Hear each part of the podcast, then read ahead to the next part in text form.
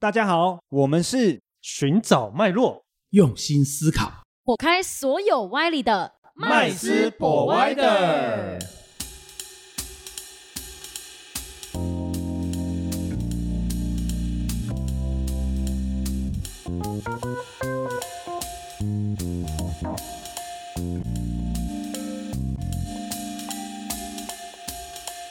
Hello，大家好，欢迎回到麦斯 Provider，我是麦斯。我是 Josh，我是 Rich，我是 Vanessa。我们今天要来聊那个理财的基本观念。嗯，对，不过在聊这件事情之前呢，我最近常常遇到那个朋友来跟我们就是分享说，最近那个什么 NFT 啊，啊投资它有多好赚啊，元宇宙有多厉害啊，是哇，加密货币他们之前翻了几倍呀、哇，我都一直在想，哎，我们为什么要学什么资产管理？听他们这些人讲讲，我就觉得不需要学，每个都可以赚好几倍。跟着做就对了。对呀、就是觉得好像，哎呀，投资一个标的物，对了就好了，对了就会赚很多钱。哎，Josh，你是这不是讲是也有相信废话吗？对啊，Josh，你是不是也有相同的经验？嗯，我最近也是听到一堆什么神操盘手啊，嗯然后一个月几十趴啊，所以很多人压了身家、房贷什么有的没有的都压进去了，说好像这辈子都不用工作，就靠这个操盘手一样。我都觉得这件事到底是对的还是错的？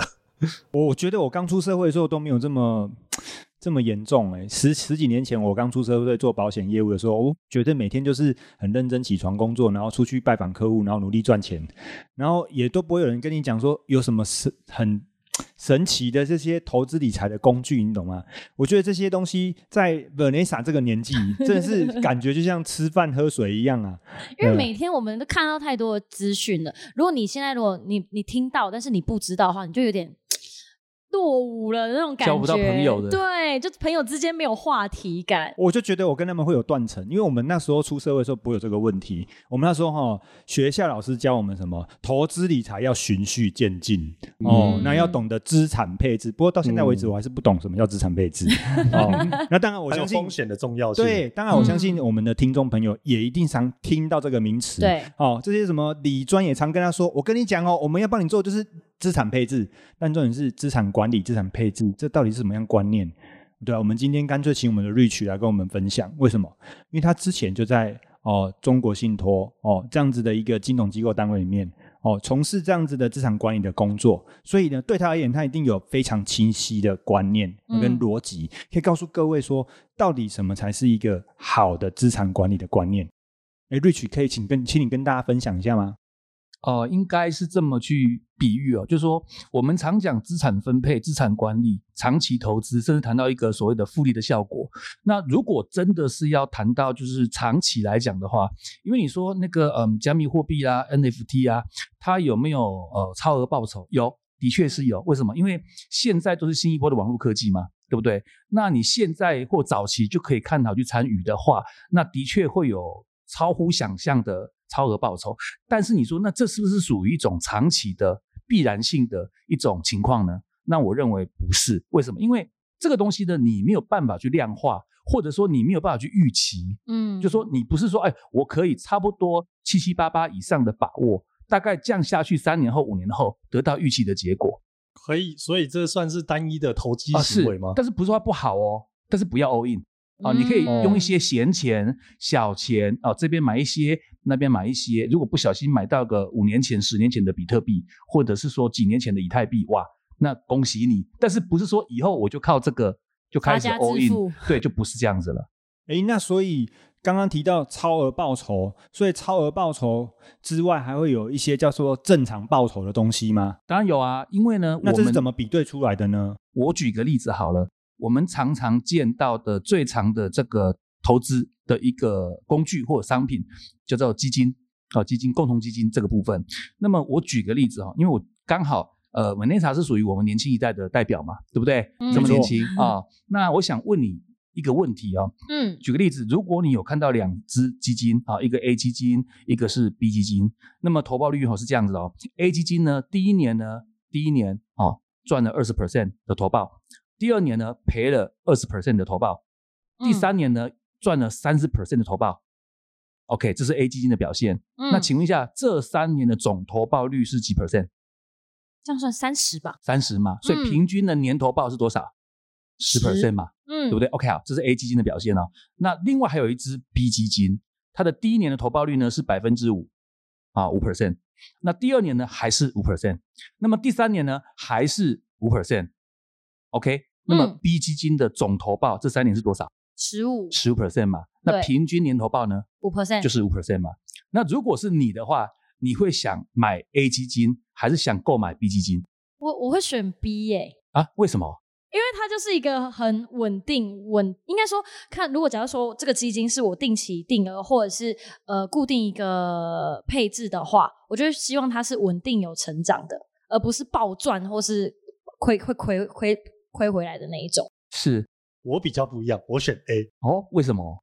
因为它的投报比较高啊。对啊，十不是大于五吗？正常人不是都选这个吗？甚至我第四年不买，第五年再买。哦 他的 tempo 不是这样吗？不对啊就是，先赚一下又赔一下，赚一下又赔一下。嗯，好，可是呢，呃，嘉许你没有办法确定哪一年买，哪一年不买，不买，对不对、嗯对，o k 好，那如果是按照我们长期规划的观念来看的话，哦因为呢，呃，所谓的资产管理或者是这个呃一些配置的部分，资产配置的部分，必定牵扯到一个很重要的观念，就长期的自身观念，叫做复利的概念。嗯，嗯，好，如果我们今天讲单利，单利就是说一拖啦，一拖就是呃一拖 all in，不呃不管是不是 all in 的哈，嗯就是说我们有要长期。那我们一般在金融的概念里面哈，超过一年以上就叫长期，好，一年内就算短期，嗯好，就这么去分的。好，那我们在算投报率的时候，最常使用的一个分界点就是年投报嘛。对啊，，那这个不管是在会计账上，还是在评论一只基金或是股票表现，我们最常用的手段跟这个呃时间的区段，就是以一年啊、来做一个分水岭这样子。那我们来讲，如果是短期的话，那都 OK，甚至你可以选择嗯投报率越高越好。为什么？因为这跟时间跟复利没有关系嘛。嗯，因为只有一年的时间嘛，甚至你说，那我干脆不要不要买基金好了，我去买 N F N 呃 NFT 或者是呃比特币啦、以太币啦，或者加密货币也都 OK。为什么？因为只有一年，那没有跟复利跟时间没有绝对的关系，嗯对不对？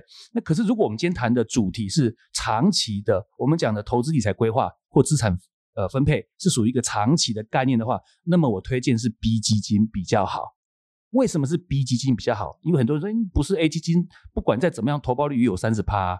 那 B 基金的话呢，投报率只有十五趴。嗯为什么要选十五趴，不选三十趴的？很简单，我做一个状况剧。如果你买了 A 基金，我们来跑一遍，本金一万块钱，第一年是不是赚了二十 percent？对，所以本利和是多少？一万二，12,200对吧？可是第二年呢，我们假设长期就是要复利嘛，一万二为初始本金，第二年亏几 percent？二十 percent，二十 percent。那么一万两千块钱乘以零点八会变多少？是变九千六？对嗯哎，还亏四百嘞！我先扣除掉所有其他的成本，就光论所谓的绩效损益就好了，是不是还亏四百？对，好，那第三年赚三十 percent，是再把九千六9600乘以一点1.3三，对不对？那可能又回到不到一万三，好，大概是一万两千五附近。好，那请问一下，一万两千五，本金一万，连续三年这样走过来一遍，变成一万两千五。那请问一下，其实这三年投报率是多少？二十五趴，大概二十五 percent。嗯那平均年绩效多少？嗯除以三嘛八趴嘛嗯八趴多，本来是说十，对不对？嗯，其实不到可是用复利观念一看就不到十。嗯，那如果第四年又亏三十 percent 或四十 percent，第五年再赚六十 percent，你会发现像跳恰恰似的，嗯前进两步，后退啊三步，对，或者是因为什么？因为复利的概念就是把之前的净值，不管你赚或赔，持续下去嘛。对，好，那我们再反观 V 基金，嗯一样一万块钱去跑，第一年是变成一万零五百，对对，对嘛？啊，那第二年呢，一万零五百再乘以一点零五是多少？哦，这个心算可能要稍微好一点点啊，大概是一万一附近啦。好，那第三年呢，一万一千块钱再乘以一点零五是多少？是一万一千五百块左右。嗯，那其实这三年的话呢，一万变成一万一千五，是不是十五 percent 对多一些些？那它还是可以维持的什么？稳定的，平均每年五 percent，甚至超过。嗯，还超过的。那如果假以时日下去呢？我相信，如果过了十年，过了十五年，B 基金到最后的总净值绝对优于 A 基金。嗯所以，如果你是我们谈到是长期的资产配置跟财富管理的话，如果搭配上复利的概念的话，你要求的不应该是它的这个所谓的单笔投报，或者是说单年投报，或者是说这段时间的总投报，你应该要求的是它必须每年为正投报，嗯，正报酬。为什么？因为如果你的复利点是每年复利一次的话，那么你每年要复利的那个时候，你的净值必须还要是为正，要大于前一年，这样子才有办法发挥你复利的功效。因为如果你有一年或两年是负的话，那对不起，你是跳恰恰了，你又被打回去了。而且你前面赚的越多，那一年付的越多的话，你就吐回去就越多。哦，所以如果是论复利的效果的话，它有个最低的标准，就是至少每年必须是正报酬。哦，这所谓的绝对报酬必须为正，就这个概念。所以刚回到前面哦，麦斯的问题，哎，很多人说我们投资什么 NFT 啦、加密货币啦，赚了好几倍啦。OK，那恭喜，为什么？因为他跟我们谈的是另外一个事情。他可能谈的是一个，比方说随机支付，或者是说是单次的，并不是在我们所谓观念上长期的投资管理或长期理财的一个内容。它可以是小钱，但是它它复利不了，因为你也知道加密货币的波动，你敢今年赚了三倍，你明年你敢复利吗？三倍 all in 吗？你一定不敢吧？因为它也可以动不动就腰斩，动不动就是打两折、打一折都有。嗯，所以我们可以把这种随机的。呃，投资视成是投机的行为吗？是投机没有不好，也没有不对，但是它不应该 all in。哦，对，它不应该 all in，反而是可以，因为它就是一个呃工具，超额报酬极大的东西，所以它其实可以用很小的钱去搏搏看。对，你可以把你赚到的部分小小的利息或利润小额投入，输了也不打紧，因为反正这是利息。嗯，你正常的本金部位以外，孳息的部分的一个小部分，那是可以的。所以，我们刚刚就是瑞奇这样讲的这个观念啊，它其实有一个很重要的前提，就是我如果今天是要拿我的资产来做个管理的话，而不是说我只是啊拿个小钱来去做个投机赌一把的行为情况下，我应该就是要像 B 基金这样的模式，是对。所以刚刚我听到的两个重点嘛，哦，第一个就是你有提到一个叫做。呃，复利点还有一个叫正净值的部分，就净值为正的部分。是，也就是说，如果今天我要让我的资产达到资产管理的这个效果的话，我必须是要有一个呃，有一个正的呃净值的部分作为我每一次复利的点，是对复利投入的点嘛？没错。我刚刚有听到一个你的举例，你是举了一个就是呃，我就一笔钱嘛，放在这里做投资嘛。哦，那所以呢，你可能会呃会比较对比较呃比较用这种方式来跟我们阐述这个观投资管理这个观念哦。但是如果我今天其实现实生活中很多呃像 Vanessa 这么年轻的朋友，他没有这么多的钱可以一次性的去做这样所谓的资产管理，是那定期定额的话也是适合这样子的观念吗？或者是定期定额更是要坚持这样子的观念吗？应该这么讲哈，如果真的是用定时定额、定期定额的观念来讲的话，其实帮助不大哦。我或者再讲一点哈，最后最终净值为多少的最影响的点有两个哦。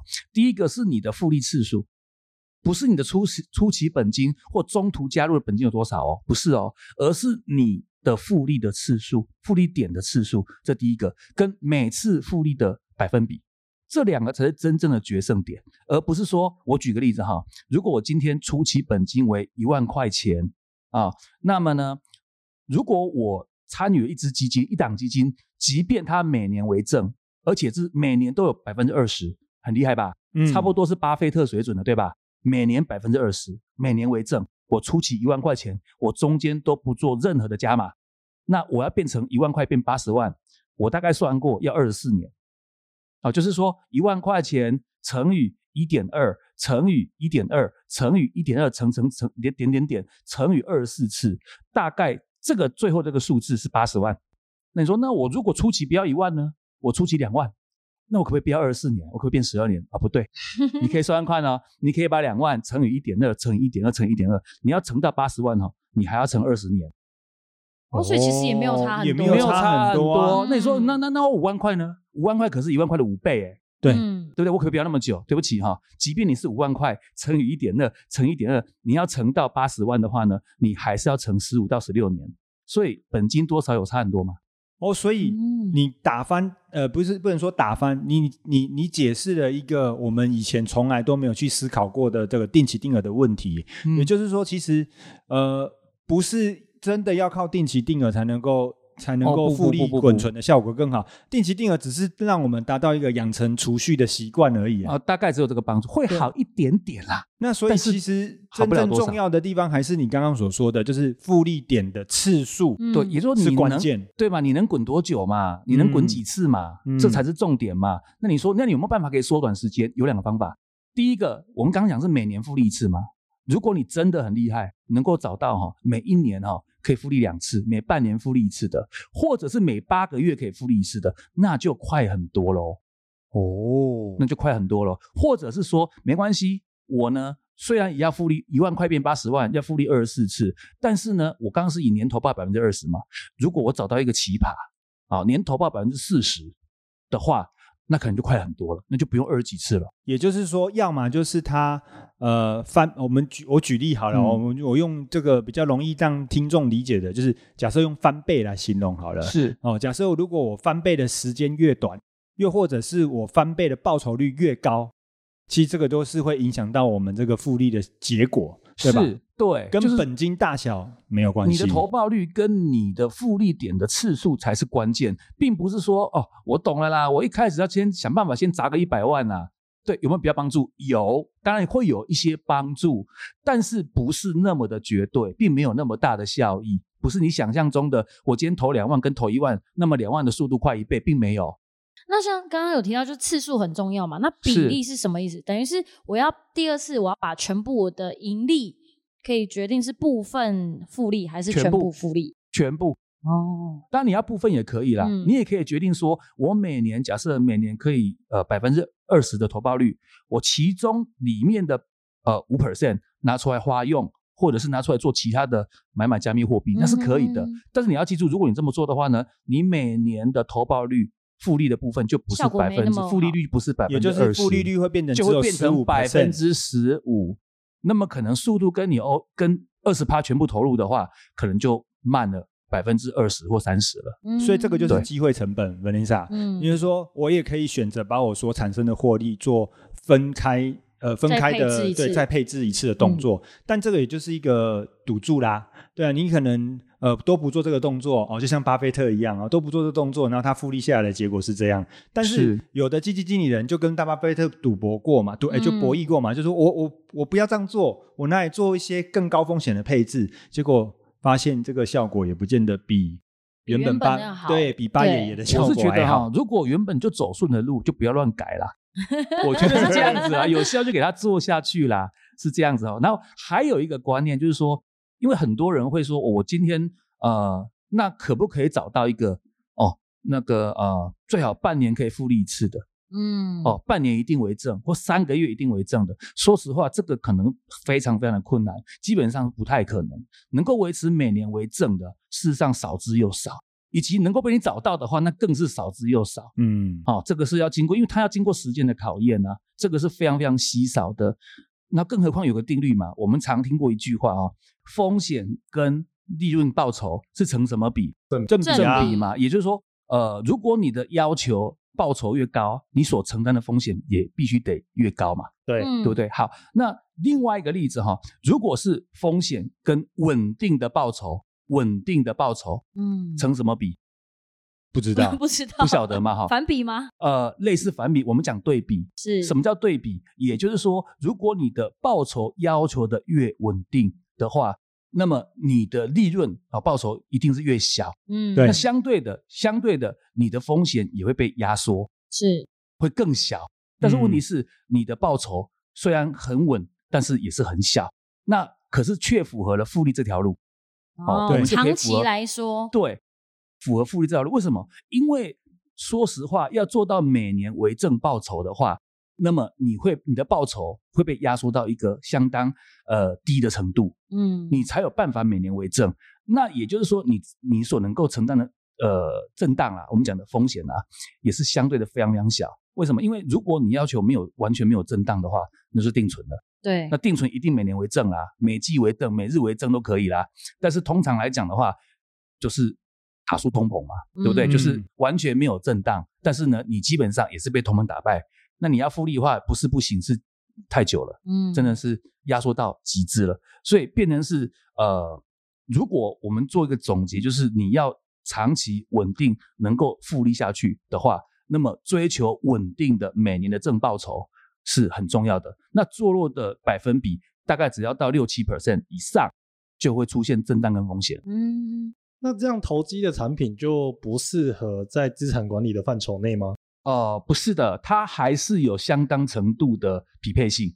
也就是说，我们刚好话又说回来了哈，怎么样达到一个在波动最小、震荡最小、最稳的情况之下，依然有办法去尽量去做到每年为正这个投报率呢？有没有什么方法？嗯为什么我们要我们要复利嘛？所以我们一定要想办法让每年投报为正。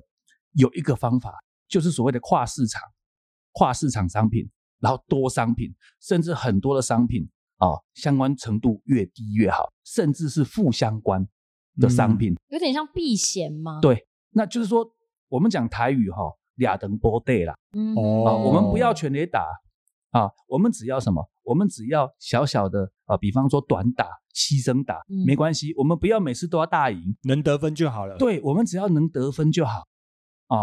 因为我们在讲一篮子的投资报酬，一篮子投资投机组合、投资组合里面，一定有神队友，一定有猪队友嘛，对嗯对不对？那我们不可能要求每个都神队友嘛，嗯，那我们也不能衰到每个都猪队友，一定有神有猪。但是呢，透过一些匹配跟一些对比的做法或商品的挑选的方式，一定会做到说，有的时候商品刚好符合 A 的做法，但是不符合 B。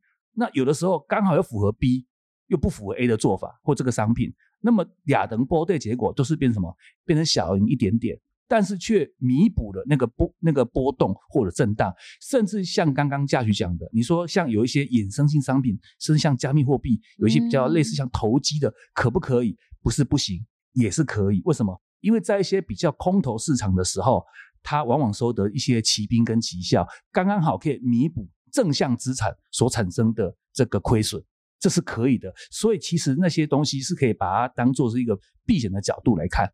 那这样子的目的只有一个，就是能够达到每年的正报酬，嗯为了能够长期复利嘛，甚至能够缩短复利时间、复利点，啊、点数多一些，复利次数多一些，哦，答案在这里。对嗯，哦，今天我们谢谢 Rich 哈、在这个资产管理的这个概念上面给我们这么多好的这个呃逻辑呀、嗯哈、我们首先就是稍微回顾一下哈、他有讲到就是呃重点不在于本金的大小，而在于复利点还有复利的次数。哦，那所以复利的点又跟报酬有很大的关系。那报酬最重要的是要稳定，嗯哦，而不是寻找那种呃震荡很大的高额报酬的这种产品哦。那在这样的前提之下呢，哦，它也给我们了一个很好的资产管理的组合方式，就是跨市场、跨领域哦，最好是负相关的投资项目组合在一起。那多当然商品，对，对，当然这个部分呢也牵扯到这个比例问题嘛。对哦，不过呢，我觉得今天在这样子的这个呃逻辑框架之下呢，我们对于资产管理应该更有概念了。哦，那我们也希望呢，可以把这样的呃正确的理财观念哦分享给我们的听众。那今天我们节目就到这边哦，谢谢各位。谢谢大家，谢谢下次再见拜拜。谢谢今天的收听。如果喜欢我们的节目，欢迎在 Apple Podcast 订阅留下五星好评，FB 粉砖追踪按赞，不吝啬将频道分享给身边的好朋友们哦。有想问的问题或想听的主题，也欢迎留言私讯告诉我们，在节目上让专家说给你听。麦斯 Provider，下次见喽。